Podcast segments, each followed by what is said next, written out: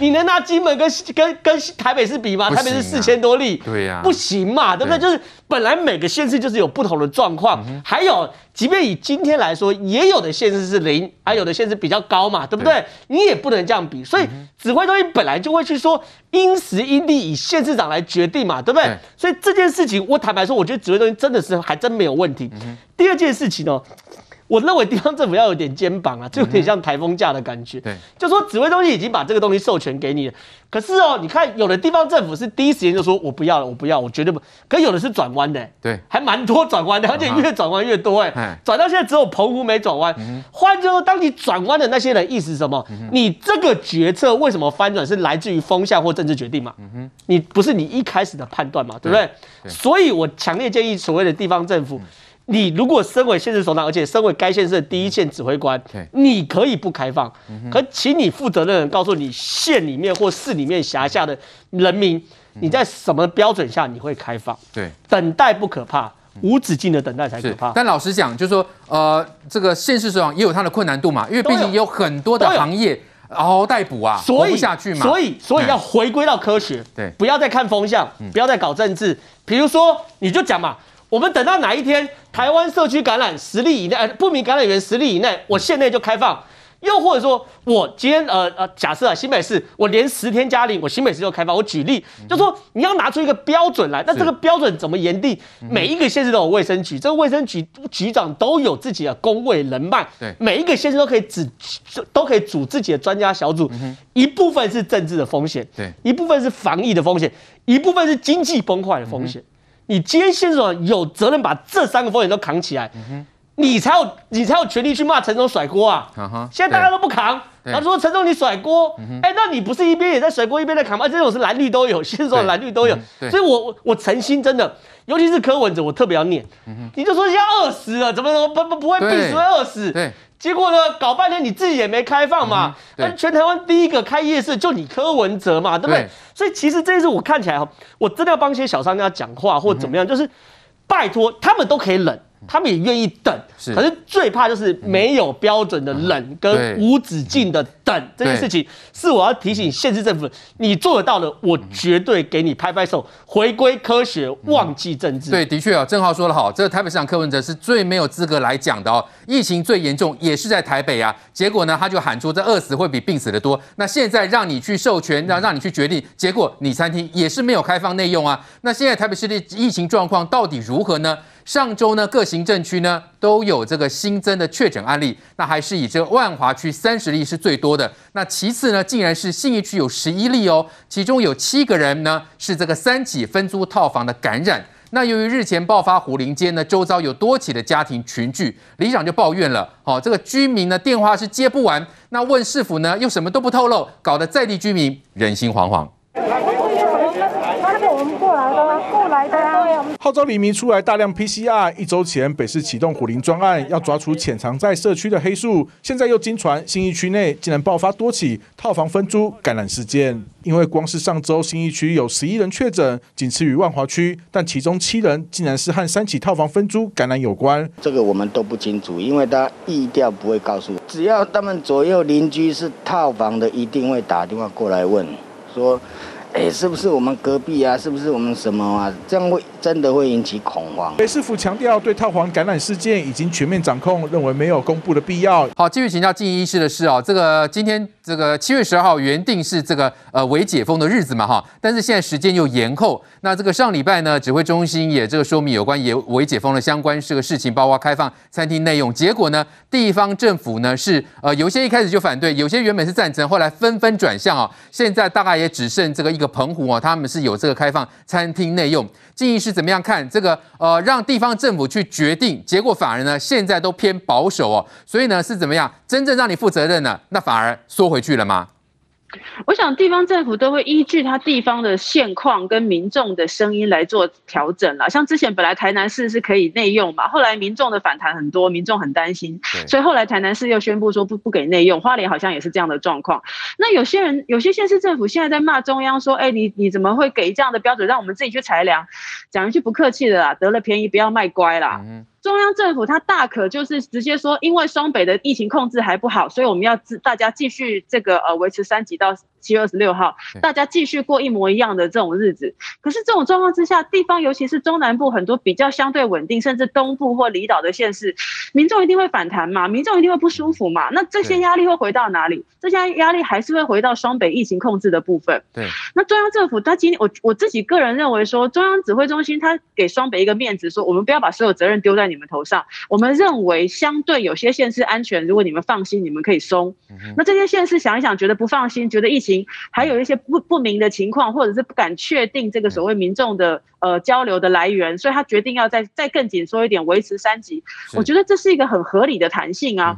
那说实在要讲说，哎，大家觉得说为什么现在要微解封？为什么不要七月二十六？可以啊。当初如果说指挥中心讲说，因为我们觉得不放心，我们继续到七月二十六，我相信又会有一些县市出来说，哎呀，我们很多人都快饿死啦，没有病死也会饿死啊！我要开夜市啊，我要内用，又是这种话了啦。所以这整个动作。其实中央的这个态度就是说，如果你地方觉得你很安心，你就开；你觉得你的量能可以，你就开。但是当然，我觉得我也很肯定，很多的地方政府评估了之后，觉得哎，相对大家在等疫情再稳定一点，很多的民众也觉得说更稳定一点，他们比较放心。这是整个民众的想法嘛？对，所以现在关键其实还是在双北的疫情嘛。那双北疫情其实这几天都还是在二十几、三十几这样子上下来回哦。那特别是台北市的部分，哎，信义区传出蛮多案例的，包括什么呃，有百货公司的柜姐确诊了，还有套房也有这种一传六或一传七的情况，所以感觉像信义区成了一个热区吗？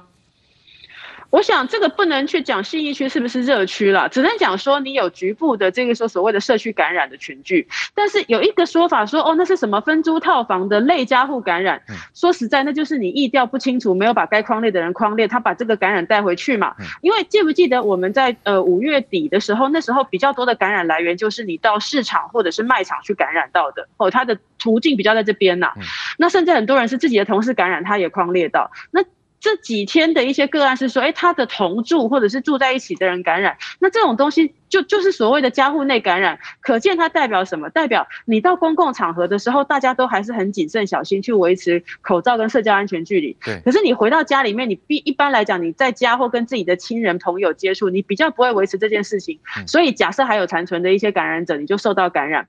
我觉得比较只能解释到的事情就是说，大家一般的民众在外面还是很小心。那政府的做法，尤其是地方政府的做法，是把意调做清楚，让大家不会把。感染的人从，比方说你在外面环境感染，然后把这个感染带回去，感染给其他的家人，才是比较重要的做法。好，我们看到台北市的疫情还是让人担心嘛，哈，万华区单周的这个单周就增加三十例啊，信义区也有好多这个确诊状况啊，百货公司柜姐啊，对不对？还有这个属于这个七例家户感染啊，这边一传六还一传七哈，分租套房的状况嘛。然后呢，当地里长也很担心啊，你市政府都不讲啊，来于将军，市政府这样的做法干丢。当然哈，其实就是到了防疫到这个阶段，就是第一个，你的框列要非常非常的大，要大框列，然后呢做好分类之后做筛检，其实这才是让所有的市民安心。为什么今天这会造成信义区？因为信义区第一个它房价高嘛，所以很多在租房子人他不会一个人就租一间，他分租，里面很多小房间分租，那就产生了一个防疫的问题。这分租在一家算不算一家人？他他算啊，他就是住在这里啊。是。那可是呢，这分租他有不同的工作背景，他有不同的工作场域，他回来之后算不算群聚？所以大家会很担心，所以才会对于这个分租套房又难调又难调查，因为他的户籍不在这，他的户籍可能在外县市，可他又住在这里。所以刚刚那个里长就讲了，我电话又打不通，因为他联络不到，找不到人，因为找不到人，他可能他的工作的性质上面不是一家人很了解。说你就是专注一个套房里面的人，说，哎，你那个室友住哪，在做什么，我也不知道啊，他也不清楚，所以这就变成了一个防疫上的很大漏洞。但是呢，市政府却觉得一件事啊，这没有都框列住了，你不是框列这个套房而已，哎。你要框列这些里面所有住在里面的这些居民，他的这个所谓交友圈，他的工作环境，还有他的活动路径，你全部要把它框列起来。对，可是你看看台北市，它就是一个同心圆自转，它没有那个半径在扫描，就是原原地自转，所以才会造成为什么？每一次公布的这个确诊数，它实际上所谓居家检阳的数，它不到三分之一，就表示说它还有很多确诊的人是平常在外面台北市掌握不到，里长掌握不到，邻居掌握不到，所有的房东也掌握不到，所以这。这居民不难过不害怕才怪。对，所以为什么大家一直对这个所谓伪解封会很担心？就是伪解封要做到，就是说我里面的所有不怕有人确诊，但是确诊的人都是框列住的，所有确诊的他的外围人都是框列住的，让我其他非框列地区的人。我是住的非常安全，那才可以微解封。所以柯文哲跳出来说，这个微解封是甩锅。哎，刚正浩就讲了，哎，第一个微解封是谁啊？不就是华南市场爆发之前，柯文哲第一个跳出来，还去华南夜市那边巡逻，然后才造成了全省的一个民怨，就是说，哎，台北市都可以这样做，宁夏夜市，我们是不是其他的夜市也可以比照？对啊。这整个微解封是谁挑起的？这个让中央政府这么担心，不就是柯文哲吗？对。那现在中央政府说好，我为了要顾及这个生活的压力，因为有经济上的问题嘛，可是我要顾及人民生命的尊严呢，不能染疫，不能确诊啊。对，所以我才搞了一个说，让各地方政府依你的状况来分权负责。然后车文哲就跳出来，你看甩锅，哎，甩锅是你第一个丢出来的，哎，你怎么不负这个责任？是谁开第一枪说要微解封的？不就是你本人？然后你现在整个台北市内部，你看万华的事情，现在又开始慢慢又有一个余火烧起来了。对，再丢到整个信义区，这两个地区如果同时烧，你柯文哲你还能说什么？你还能讲说啊，打疫苗就是打疫苗，疫苗叫预防，疫苗不叫药。是，你要把整个人数做好非常明确的分流跟框列，老百姓台北市的市民才会有尊严。所以拜托拜托柯文哲。给台北市市民多一点尊严，不要再让他们受苦了。对，的确，台北市的疫情状况还是让人担心啊。来，杰明哥，万华区单周增三十例，新一区的状况似乎这个呃，感觉这个火隐隐的在烧哦。科比还要推卸责任吗？哦，那这样子的情况还能解封吗？柯 P 有没有推卸责任？他从头到尾就没有责任，哪来推卸责任？所以这件事情就是这么回事，他永远不把这事情当做一回事。想想看哦，假设这个套房住的是有距离感，比如说他是三楼跟就跟。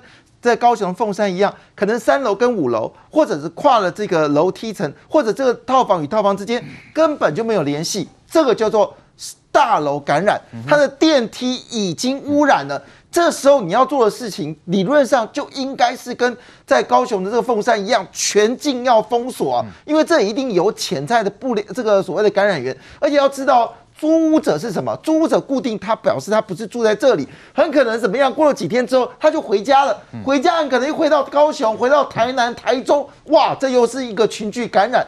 所以柯文哲曾经说一句话：“台北有事，全台湾都有事。”就是这个摆明这件事嘛，他在放烂，让台湾有事啊。这第一点。第二点哦，其实我真的觉得这个这个微解封为什么所有县市长都没有胆、没有胆子、没有不敢把这个内用把它放开，就是因为这个数字嘛。你可以看到，虽然总体数量减少了，但是几乎上除了这个南港区是零之外，每个区域都有哎，不是数量一个两个，而是这里面都一直存在。那你不做意调、不做框列的时候，这两个到底黑数有几个？这一个黑数有几个？所以我们第一件事情。所以这个台北市议员现在很担心啊，他说，你到底社区的这个确诊有没有黑数？那我们从死亡率来看，绝对有黑数嘛，你有太多无症状感染，你没有去抓他。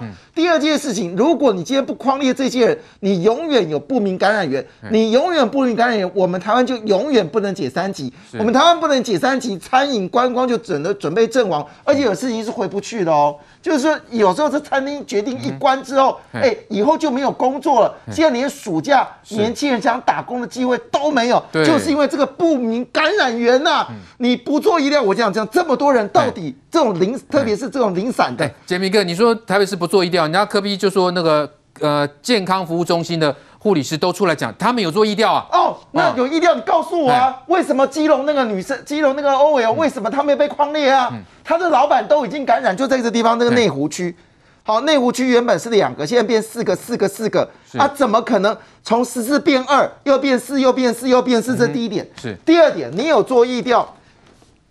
你可以看到我们的趋势线是往下，但这个趋势往下的这个震荡率这么严重，嗯、这表示说这里面一定有黑数嘛，所以你没有办法慢慢的缓降，你会用锯齿性，这锯齿是就是你有些数字没发现到。那我们这么讲一句话。如果今天你把北农跟淮南市场的事情把新北市抽离的话，很抱歉，其实都是台北的案例啊。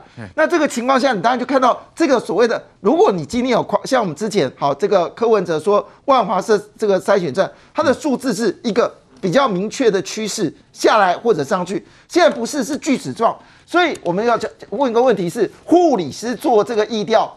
理论上，护理师跟你们自己意调单位那四百五十个人是同样的人吗？还是你的意调单位觉得自己懒惰，叫护理师帮你做意调？还是像上次在虎林街旁边的医生自己做意调？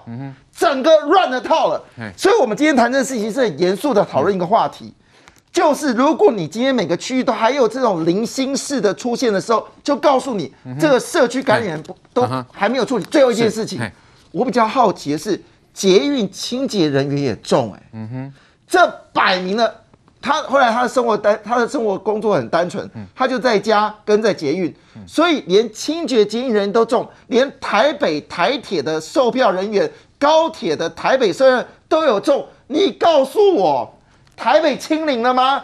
别闹了。对，因为这个台北市长柯文哲在他脸书呢，就抛出他们的健康服务中心的这个呃护理师就说，他们的确有做疫调啊，而且是那个精准疫调啊，那就奇怪了。既然有做疫调，那为什么状况百出呢？包括基隆市长林佑昌就说，台北市根本是微微疫调哈，如果继续下去，台湾只能一直微解封哈。再来，这个桃园市长郑文灿也说了，台北市的这个疫调失职了哈。徒增他人染疫的风险啊，所以显然状况还是很多来实习。这当中到底落差在哪里？柯比讲的跟实际作为都有差哎，他现在到底是在忙什么？还是继续忙着准备选总统吗？柯文哲还对的，的确他就 PO 了一个影片，说哇，你看我们这忙到三更半夜，他们都有在做疫调。可是如果他们真的有在做精准疫调的话，那请问怎么会有基隆那个案子？就是刚这个已经讲到的基隆那个案子，他是。公司叫他去裁剪，他去裁剪发现阳性，他就赶快通知基隆市政府，因为他住基隆嘛，他在内湖上班啊。然后通知基隆市政府说：“哎、欸，我确诊了，我确诊了。”然后就派了救护车，赶快把他给送到医院里面去进行治疗。那他为什么没有被框列呢？这件事情就很莫名其妙啊！因为在他工作的环境里面，他的同事就已经确诊啦啊，所以他应该是职场的接触者。他应该被框列，可是台北市政府没有框列他呀。哦，那台北市政府为什么不框列他呢？哦，有发新闻稿。嗯，台北市政府的新闻稿是说，哦，因为在他们公司哈都有戴口罩，所以不用框列。哦，哦，这样子哦，这么松散的框列法。难怪会出现基隆的这个案子嘛，嗯、那这也是为什么林佑昌很火大，说你根本就是唯唯意调，你根本没有精准意调啊，因为如果是精准意调，你就不会不断的在桃园也出现你台北的案例，你基隆也出现台北的案例。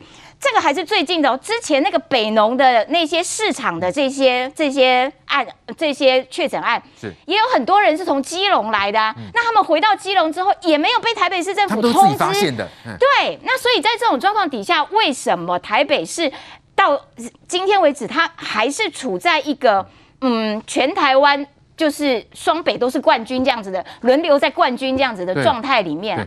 那。当柯文哲说：“我告诉你，其实我们都有意调啊！如果你在讲我们没有意调，你们就是假新闻，你们就是呃制造这个这这个社会的纷乱啊等等的。那你就好好的证实给我们看，你的精准意调、精准框列、精准清零，因为你六月十六号的时候告诉我们，就算没有疫苗，我台北市一样能清零，清到现在越清越多。那这个怎么会叫做？”怎么怎么会叫做精准疫调呢？对，这个就是台北市必须要给大家一个交代。所以你说信义区大家会不会人心惶惶？因为你之前的疫调就是松松散散的，你该框列没框列，该通知没通知，所以他们会不会会不会人心惶惶？当然会嘛。所以我觉得还是要回归到每一个步骤都要到位。你如果不到位，就会有基隆这种。这种对呀、啊，这种而且你说信信义区人口密稠密耶，是、啊、百货商圈重镇，是那一烧下去不得了。所以我觉得呃，面对疫情哦，真的不是说大话的时候啦。嗯、你有没有确实做到？我觉得那个才是检验的标准。对，如果你这个动作不确实，然后只是在脸书上发表影片，你看他们都好辛苦，都工作到半夜，嗯、对他们很辛苦。可是问题是有没有完整嘛？嗯哼，要不然你每天那个上传的那个那个足迹，对，看起来就像个笑话呀。如果你是精准的话，如果你确实的框列了，然后隔离了，怎么会有那么可笑的足迹上传呢？对，的确，来国东哥，所以呢，台北市长柯文哲如果真的体恤这些基层的辛苦，不要让他们的辛苦白费啊！那些人的确是从早到晚啊，没办法下班。那如果呢是这种口头上的防疫，结果呢，现在看起来案例一直一直在冒着出来烧。如果台北市真的有做疫调的话，不可能台北市的里长一个一个这样冒出来在那里哀哀叫。从万华地区的里长，因为环南市场，所以万华地区里长在南机场的里长站出来。现在新一区的里长站出来了。你有做疫调的话，这些里长会这么痛苦吗？他要对他底下里民负责，里民这个各个哀哀叫，不知道怎么办呢、啊？所以我说这个不要骗人。今天如果只是基隆市长。在炮轰你柯文哲，如果是桃园市长在炮轰你柯，也许说啊，你看看这是民进党嘛。但是你看看今天的报纸哦，这是昨天的侯友宜讲新北市增加十二例，八例跟台北市有关哦，都是你们那边过来的。他是国民党的哦，他虽然没有炮轰你柯文哲不负责任失职，但是他只讲我们的十二例八例跟台北市有关。台北市的回答是什么？因为地缘关系嘛，你不是废话。对，地缘关系。对，大家都知道。基隆那个不是地缘关系，桃园那不是地缘关系，你怎么能这样子讲吗？捷运都有清洁工传染的。对，你只要做捷运，每一趟你都听到黄珊珊副市长在那里告诉大家要怎么样，怎么怎么样。嗯，你每天在捷运上讲这个。